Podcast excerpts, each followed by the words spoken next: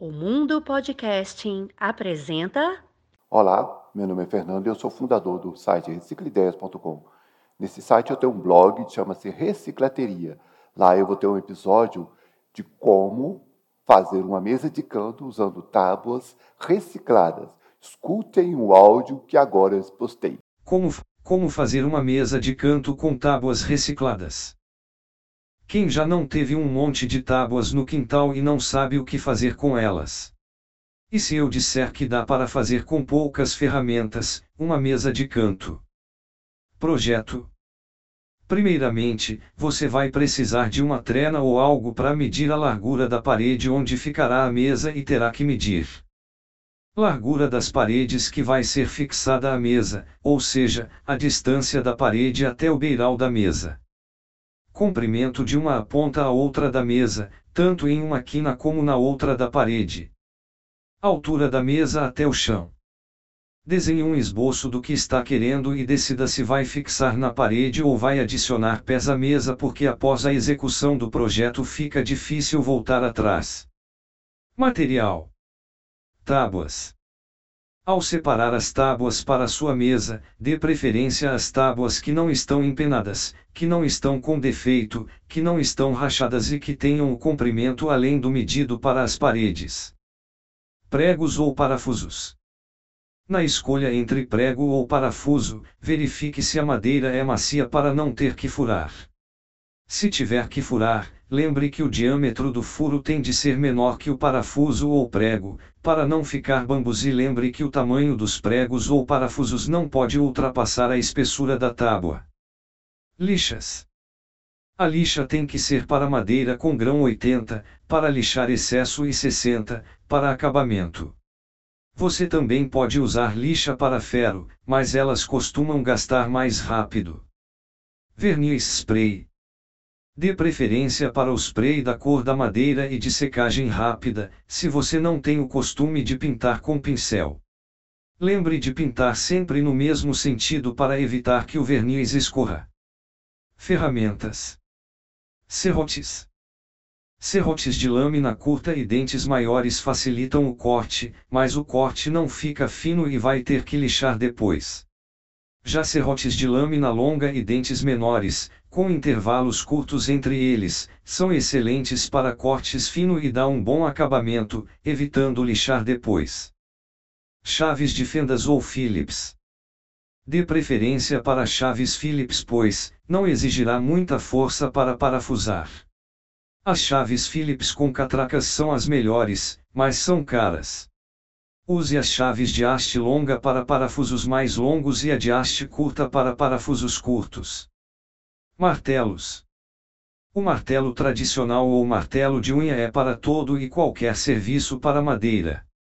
Vale também aqui a regra do comprimento do cabo. Cabo grande se for bater pregos grandes e cabo pequeno para pregos pequenos. Para preguinhos prefira o martelo de ponta arredondada. Furadeira. Para acabamentos finos, prefira a furadeira manual que são fáceis de usar em madeiras macias, mas quando se tratar de madeira dura então, use uma furadeira elétrica ou a bateria que são ergonômicas e fáceis de usar. Como fazer?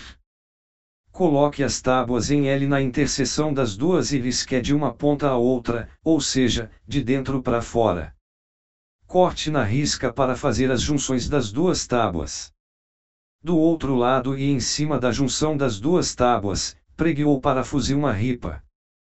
Corte as sobras da ripa bem rente às extremidades das tábuas e faça o acabamento com lixa.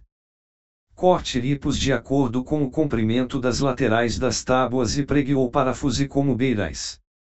Corte ripos de 30 cm para servir de suporte quando for fixar a mesa na parede.